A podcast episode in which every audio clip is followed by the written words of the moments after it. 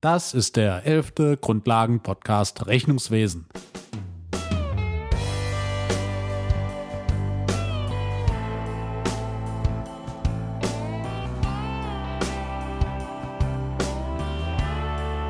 Nach zehn Podcasts zum Thema doppelte Buchführung machen wir heute etwas völlig anderes. Wir beschäftigen uns heute mit dem, was mindestens einmal im Jahr in jedem größeren Unternehmen passieren muss.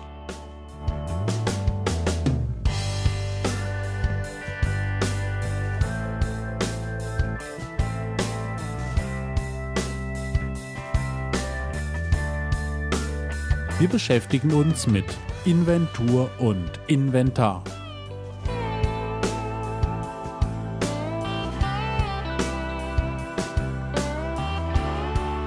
und wie man daraus eine Bilanz bastelt.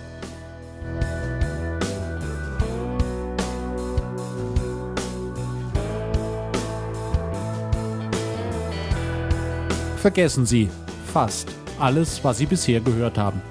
Lediglich am Schluss des Podcasts sollte es Ihnen wieder einfallen, denn dann komme ich aus Vergleichsgründen nochmals auf die doppelte Buchführung zu sprechen.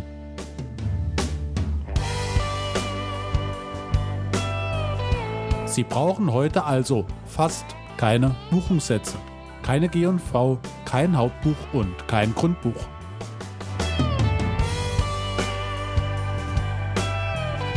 Lediglich ein einziges Blatt Papier reicht für unsere heute zu erstellende Bilanz völlig aus.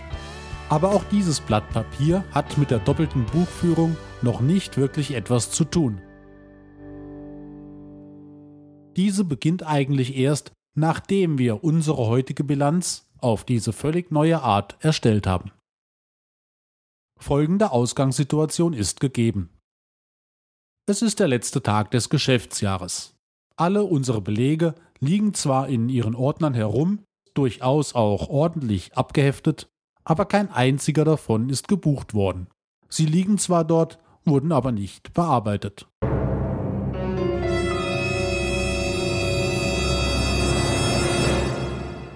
Dummerweise können wir das jetzt auch nicht so schnell nachholen. Trotzdem soll es Ihre Aufgabe sein, für die Unternehmung eine Bilanz zum Jahresende zu erstellen. Ohne dass Sie auf T-Konten zurückgreifen können, um diese an das Schlussbilanzkonto umzubuchen, und ohne dass irgendwelche Aufwands- und Ertragskonten vorliegen würden. Geschweige denn eine G&V, aus der man Gewinn oder Verlust ablesen könnte.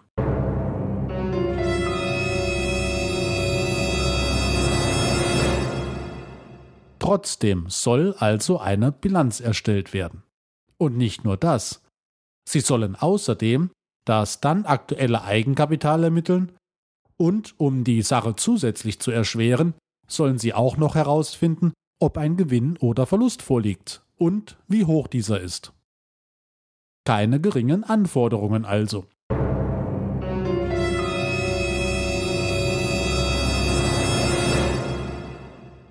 Dabei gehen wir von einem normalen Produktionsbetrieb aus, aber es ist eigentlich egal, was dieser Betrieb herstellt oder anbietet. Geht das überhaupt? Vielleicht wollen Sie sich kurz ein paar Gedanken machen, ob man überhaupt, und wenn ja wie, eine ordentliche Bilanz unter diesen miserablen Voraussetzungen erstellen kann.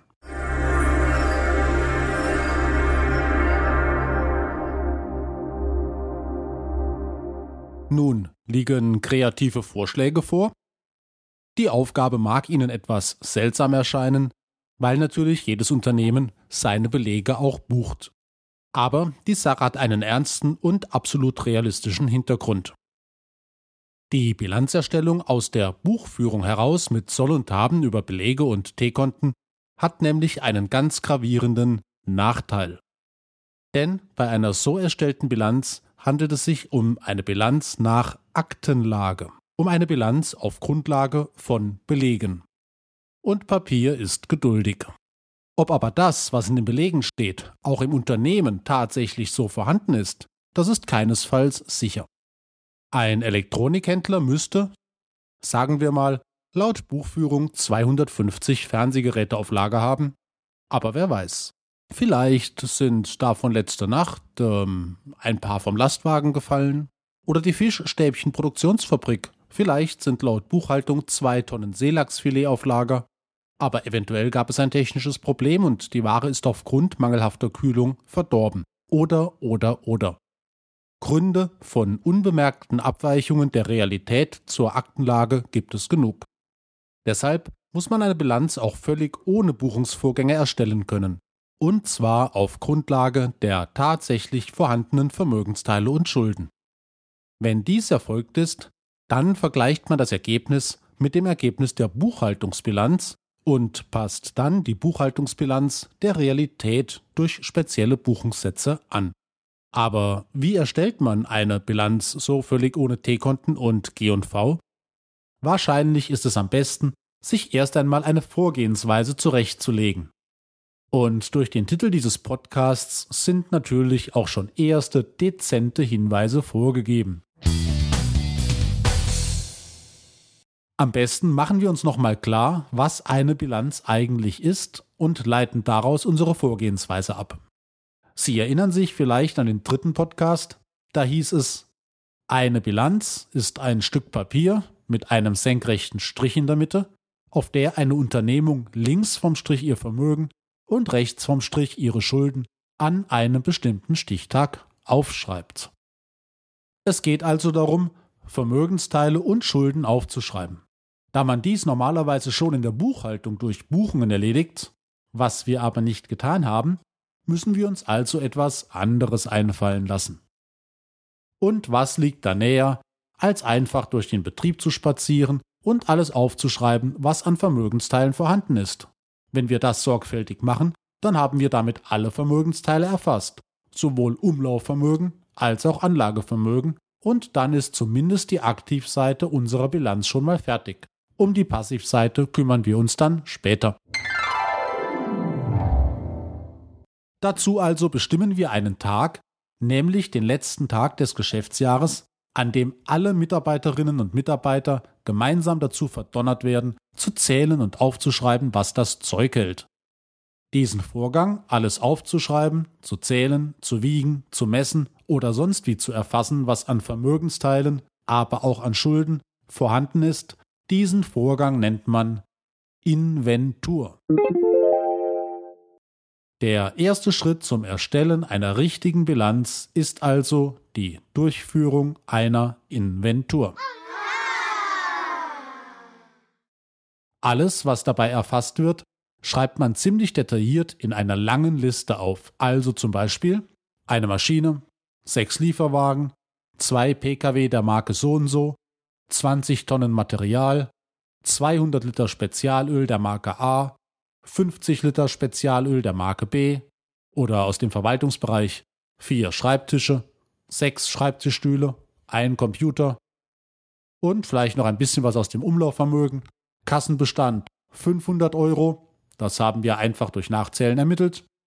Bankguthaben 2000 Euro, das sieht man am Kontoauszug zum Jahresende und so weiter und so weiter. So wird alles aufgeschrieben, was an Vermögensteilen vorhanden ist. Was aber macht man mit den Schulden auf der Passivseite? Die scheinen sich ja nicht so leicht zählen und messen zu lassen wie die Sachwerte. Das aber ist ein Irrtum, auch die Schulden lassen sich relativ leicht feststellen. Zum einen bekommt man von jeder Bank für jedes Konto sowieso automatisch einen Kontoauszug zum Jahresende zugeschickt. Dort steht der Kontensaldo drauf und schon kennt man das Fremdkapital durch Bankschulden. Lieferantenverbindlichkeiten lassen sich ebenso leicht ermitteln. Einfach alle vorliegenden Belege, die noch nicht bezahlt wurden, aufaddieren und schon ist die Summe klar. Das Erfassen von Inventaren, die man auf Grundlage von Belegen ermittelt, nennt man auch Buchinventur. Nehmen wir an, wir stellen bei den Fremdkapitalien auf diese Art und Weise 80.000 Euro Kreditschulden und 45.000 Euro Lieferantenschulden fest. Auf diese Art und Weise ergibt sich eine umfängliche Liste über alle Vermögensteile und Schulden. Und diese Liste nennt man Inventar. Also, bei der Inventur wird ein Inventar erstellt. Das so festgestellte Inventar ist jetzt die Grundlage für die zu erstellende Bilanz. Immerhin kennen wir dann alle Vermögensteile und Schulden, also hat man doch eigentlich alles, was man für eine Bilanz benötigt. Zum Eigenkapital komme ich noch an späterer Stelle. Eigentlich hat man alles, und dieses Wörtchen zeigt schon, dass da wohl noch ein Problem vorliegt. Im Inventar stehen nämlich im ersten Schritt fast nur Mengen und Beschreibungen, aber keine dazu passenden Geldbeträge, wenn man mal von Kasse und Bankkonten absieht. Im fertigen Inventar stehen später schon alle Vermögensteile und Schulden mit ihren Werten. Aber im ersten Schritt, der sogenannten Mengenerfassung, wenn Mitarbeiter die Inventarliste erstellen, indem sie durch das Lager gehen und alles aufschreiben, was vorhanden ist, da werden zunächst nur Mengen und Bezeichnungen erfasst. Was das alles wert ist, weiß man im Zeitpunkt des Aufschreibens meistens nicht, das wird anschließend festgelegt. In eine Bilanz gehören aber keine detaillierten Beschreibungen der Gegenstände, wie sie im ersten Schritt im Inventar erfasst werden, sondern in eine Bilanz gehören zusammengefasste Wertpositionen. In einer Bilanzposition steht daher nicht jeder einzelne Vermögensgegenstand, sondern dort stehen zusammengefasste Werte und Bezeichnungen. In einer Bilanz erscheint nicht jeder einzelne Lieferwagen, sondern zum Beispiel die Sammelposition Fuhrpark mit dem Gesamtwert von 45.000 Euro. Unser Inventar ohne Wertangabe wäre also für die Erstellung einer Bilanz unzureichend. Die vielen Einzeldinge des Inventars in gleichen Positionen zusammenzufassen, zum Beispiel alle Öle und Schmiermittel unter der Sammelbezeichnung Betriebsstoffe, das ist ein noch relativ leicht lösbares Problem. Aber der andere Schritt ist richtig schwierig. Das ist sogar das Kernproblem einer jeden Bilanz, nämlich die Bewertung. Die Bewertung der im Inventar festgestellten Vermögensgegenstände mit einem Geldwert ist teilweise außerordentlich delikat. Und diese Bewertung hat, wie wir noch sehen werden, erheblichen Einfluss auf die Gewinn- oder Verlustsituation einer Firma. Das ist nicht ohne und kann ganz erhebliche Auswirkungen haben, von der Steuerlast über den Aktienkurs bis hin zur Kreditwürdigkeit des Unternehmens oder der Frage, wie viel Geld die Gesellschafter entnehmen können. Die Bewertung von Vermögensgegenständen und übrigens auch von Schulden ist teilweise eine echt harte Nuss. Machen wir ein Beispiel. Wie viel ist denn der Lieferwagen heute noch wert, den wir vor drei Jahren zum Preis von 60.000 Euro neu angeschafft haben? Der 140.000 Kilometer auf dem Buckel hat und in drei Unfälle in diesem Jahr verwickelt war? Und was ist der andere Lieferwagen noch wert? Sechs Jahre alt, 80.000 Kilometer. Kaufpreis damals gebraucht, 40.000 Euro, der aber keine Unfälle hatte. Und wie viel wären zum Beispiel 5000 Liter Diesel des Umlaufvermögens wert, die wir nicht auf einmal zu einem bestimmten Preis eingekauft haben, sondern zu unterschiedlichen Zeiten, zu unterschiedlichen Mengen und deren Reste sich nun alle miteinander vermengt haben im Lagertank. Und das bei den massiv schwankenden Dieselpreisen innerhalb eines Jahres. Sie sehen, dass sich darin erhebliches Konfliktpotenzial verbirgt, auch wenn ich nicht im Einzelnen auf die Beantwortung solcher Fragen eingehen will, weil Sie mir sonst mindestens bis Weihnachten zuhören müssten. Man muss also entscheiden, mit welchem Wert man Vermögensteile und Schulden in der Bilanz ansetzt. Auch Schulden können manchmal schwierig zu bewerten sein. Und das ist rechtlich alles sehr streng geregelt, sowohl im Handelsrecht als auch im Steuerrecht. Über diese rechtlichen Regelungen müssen wir uns aber nicht den Kopf zerbrechen. In diesem Grundlagenpodcast geht es wie immer nur um die zugrunde liegende Systematik. Über die Rechtsvorschriften unterrichtet sie Ihr Steuerberater, zumal sich diese Vorschriften ohnehin im Minutentakt ändern. Dieses Ansetzen der Vermögens- und Schuldenpositionen in einer Bilanz bezeichnet man als Bilanzierung. Wird ein Vermögensgegenstand auf der Aktivseite bilanziert, spricht man von Aktivierung. Wird eine Schuldenposition auf der Passivseite bilanziert, spricht man von Passivierung. Von Bilanzierung spricht man aber auch oft, wenn man eigentlich doppelte Buchführung als grundlegendes Buchhaltungssystem eines Unternehmens meint oder auch den Vorgang, der Bilanzerstellung an sich beschreiben möchte. Es kommt also immer ein wenig auf den Zusammenhang an. Halten wir also das Wichtigste fest, das Kernproblem der Bilanzierung ist die Bewertung. Nehmen wir aber zunächst einmal an, die Bewertung sei kein Problem und wir wüssten die Werte und diese seien, um mal ein paar Beispiele zu nennen, eine Maschine 100.000 Euro, zwei Lieferwagen insgesamt 35.000 Euro, ein Pkw der Marke A 10.000 Euro, 20 Tonnen Material 40.000 Euro, 200 Liter Spezialöl der Marke A 3.000 Euro, 50 Liter Spezialöl der Marke B 2.000 Euro, vier Schreibtische 4.000 Euro, sechs Schreibtischstühle 6.000 Euro, ein Computer 2.000 Euro, Kassenbestand 500 Euro, Bankguthaben 2.000 Euro und auf den Fremdkapitalien seien es Kreditschulden 80.000 Euro und Lieferantenschulden 45.000 Euro. So, bitte wiederholen Sie die Zahlen aus dem Gedächtnis. Äh, ne, Quatsch, mal ein kleiner Scherz. Also, das sollte Ihnen nur einen Eindruck vermitteln, wie eine Inventarliste aufgebaut ist, wenn man sie denn so von oben nach unten durchliest.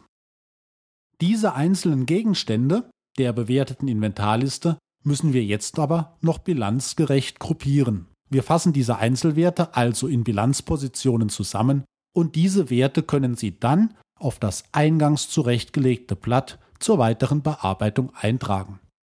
Dazu brauchen Sie kein T-Konto, wir befinden uns ja nicht in der doppelten Buchführung. Bevor Sie dies tun, ziehen Sie bitte erst den senkrechten Strich in der Mitte des Blattes. Schreiben Sie einfach nur die Namen der Bilanzpositionen hin und den Betrag daneben. Hier die Werte, so wie eben, nur jetzt zusammengefasst und diese Werte sollten Sie jetzt auch tatsächlich aufschreiben. Maschinen und Anlagen 100.000 Euro. Fuhrpark 45.000 Euro. Büro- und Geschäftsausstattung 12.000 Euro. Materiallager 40.000 Euro. Betriebsstoffe 5.000 Euro. Bank 2.000 Euro. Und Kasse 500 Euro. Damit haben wir alle Aktiva eingetragen. Die Position Maschinen und Anlagen erklärt sich von selbst. Alle Lieferwagen und Pkw haben wir unter Fuhrpark zusammengefasst und Computer, Schreibtische und Schreibtischstühle laufen unter der Sammelbezeichnung Büro- und Geschäftsausstattung. Material ist Materiallager geworden und die verschiedenen Öle wurden als Betriebsstoffe gruppiert. Kasse und Bank behalten auch als Bilanzposition ihren Namen. Soweit also die Aktiva.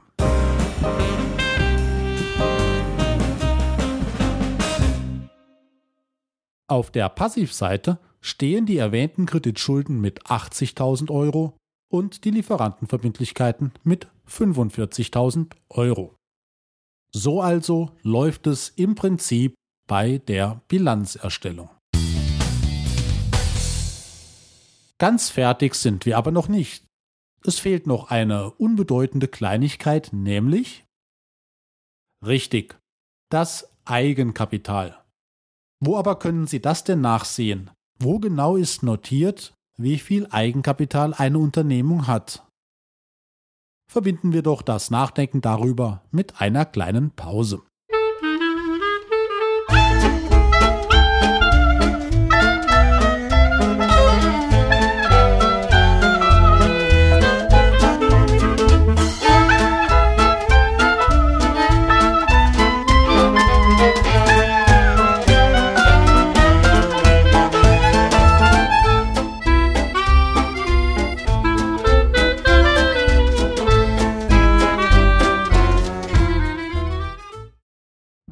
Zu welchem Ergebnis sind Sie gekommen? Wo können Sie das Eigenkapital nachsehen? Genau, nirgends. Vor allem, da sich wahrscheinlich im Laufe des Jahres ständig verändert hat.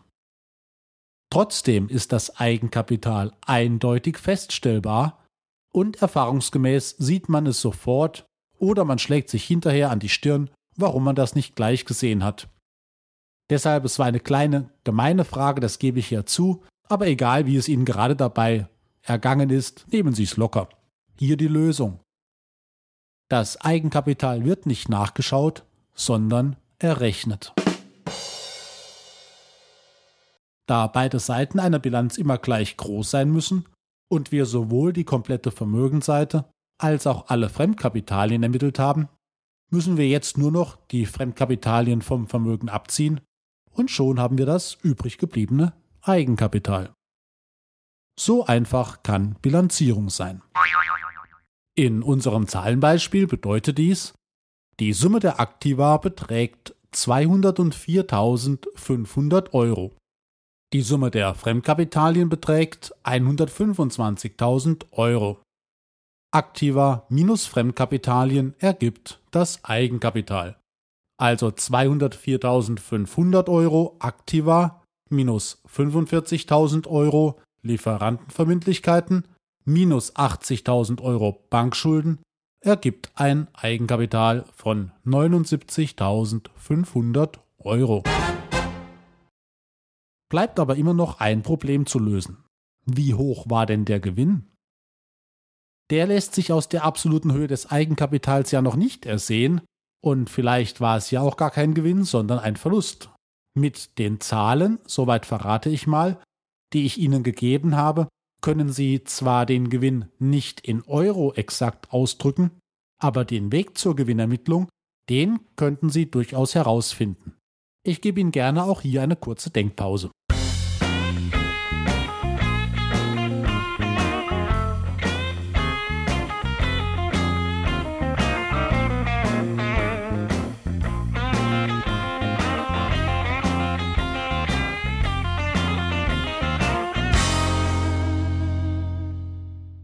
Nun, haben Sie den Weg gefunden?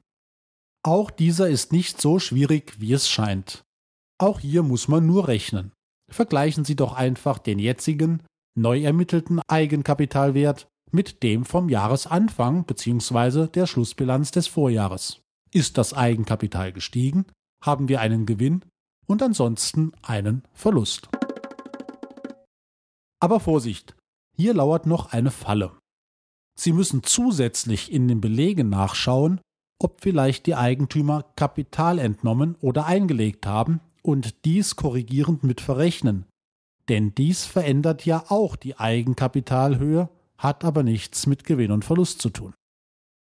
Dann aber haben Sie auch das Jahresergebnis richtig berechnet.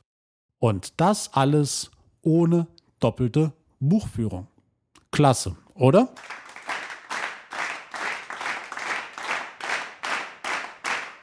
Somit können Sie den Gewinn ermitteln durch den Vergleich des aktuellen Eigenkapitals mit dem des Vorjahres unter Berücksichtigung der Entnahmen und Einlagen.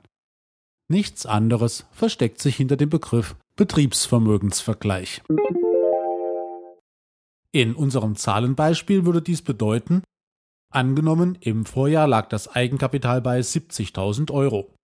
Da es nun bei 79.500 Euro liegt, also um 9.500 Euro höher ausfällt, ist womöglich ein Gewinn in genau dieser Höhe erzielt worden, also 9.500 Euro.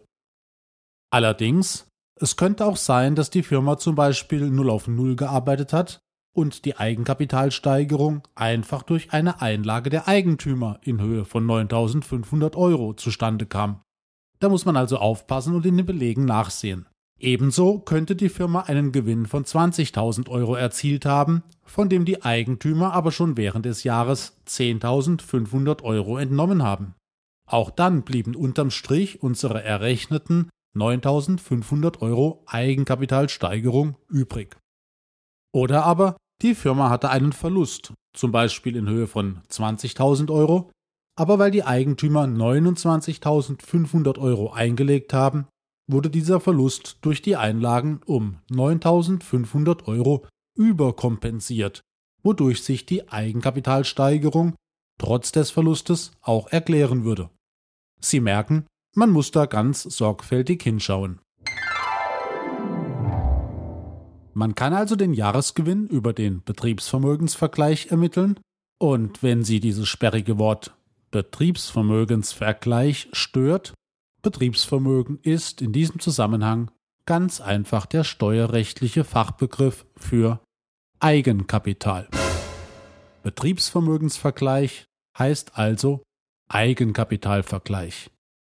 Und weil man den Gewinn auch über die doppelte Buchführung ermitteln kann, sagt man, der Jahresgewinn lässt sich durch Betriebsvermögensvergleich oder über die Gewinn- und Verlustrechnung ermitteln.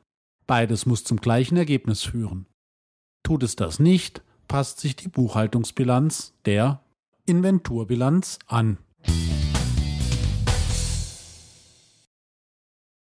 Daran erkennen Sie auch die Bedeutung der Bewertung eines Vermögensgegenstandes. Hätten wir die Maschine nicht mit 100.000 Euro bewertet, sondern mit 120.000 Euro, so wäre die Aktivseite um 20.000 Euro höher ausgefallen.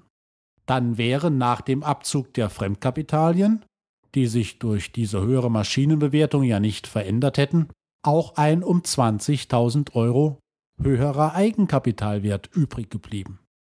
Und dann wäre auch der Vergleich des neuen Eigenkapitals mit dem des Vorjahres um 20.000 Euro höher ausgefallen und somit hätten wir 20.000 Euro mehr Gewinn errechnet. Mit allen Auswirkungen Steuerlast, Kreditwürdigkeit, Entnahmemöglichkeiten der Eigentümer und so weiter. So also beeinflusst die Bewertung Gewinn und Verlust. In unserem Beispiel hatte die Firma nie gebucht, aber im realen Leben buchen die meisten Firmen natürlich korrekt. Dennoch erstellen auch diese Firmen jährlich eine Bilanz über Inventur und Inventar. Zum einen, weil es rechtlich vorgeschrieben ist, zum anderen, weil es sinnvoll ist. Dann vergleichen Sie nämlich die Werte der Inventurbilanz mit denen, die sich parallel aus der Buchbilanz über die doppelte Buchführung ergeben haben. Theoretisch müssten beide Ergebnisse gleich sein. Das ist aber fast nie der Fall. Machen wir auch hier ein kleines Beispiel. Nehmen wir an, bei der Inventur hätten sich die vorhin genannten 20 Tonnen Material ergeben, die wir ja auch mit einem Wert von 40.000 Euro aktiviert hatten. In den Büchern steht aber, dass es 21 Tonnen Material sein müssten, weil in diesem Umfang Rechnungen vorliegen. Das heißt, eine Tonne ist irgendwie verschwunden, zum Beispiel durch Diebstahl, Entnahme ohne Entnahmeschein oder auch Verderb durch einen Schaden, der nicht erfasst wurde in der Buchhaltung. Anfangs hatte ich schon angedeutet, dass Sie die doppelte Buchführung zwar zunächst vergessen können, dass sie Ihnen aber am Schluss des Podcasts wieder einfallen sollte. Und das ist jetzt der Fall. Jetzt nämlich, nachdem Sie die Inventurbilanz aus dem Inventar durch Bewertung gebildet haben und sich Abweichungen zur Buchbilanz ergeben, jetzt wird die doppelte Buchführung nochmal aktiv. Weil nämlich die Inventurbilanz eindeutig die Realität darstellt und die Buchbilanz nur die Ergebnisse zeigt, die sich nach Aktenlage ergeben sollten, muss sich die Buchbilanz nun der Inventurbilanz anpassen. Die Buchbilanz macht, wenn mehr Material verbraucht wurde, als nach Beleglage hätte verbraucht werden dürfen, dann eine Aufwandsbuchung in Höhe der Differenz mit dem Buchungssatz Materialaufwand Klammer aus Inventurdifferenz Klammer zu an Materiallager x Euro, nämlich für die eine Tonne. So viel halt, wie diese wert war. Und jetzt stimmen beide Bilanzen wieder überein. So, das war wieder einmal ein recht umfangreicher Podcast. Ich hoffe, die Vorgehensweise der Bilanzerstellung und die Unterschiede zur Buchbilanzerstellung, wie wir sie im letzten Podcast durchgeführt haben, sind klar geworden. Man kann also mit den Bewertungsansätzen den Gewinn erheblich beeinflussen. Deshalb ist dieses Thema rechtlich umfassend und streng reglementiert und immer wieder ein Streitpunkt. Ihr Steuerberater wird Sie dazu kompetent beraten. Dann danke ich Ihnen für Ihr erneutes Interesse und hoffe, Sie auch beim nächsten und dann letzten Podcast dieser Grundlagenreihe Rechnungswesen begrüßen zu können. Bis dann und äh, gute Geschäfte. Ihr Hans-Peter Rühl.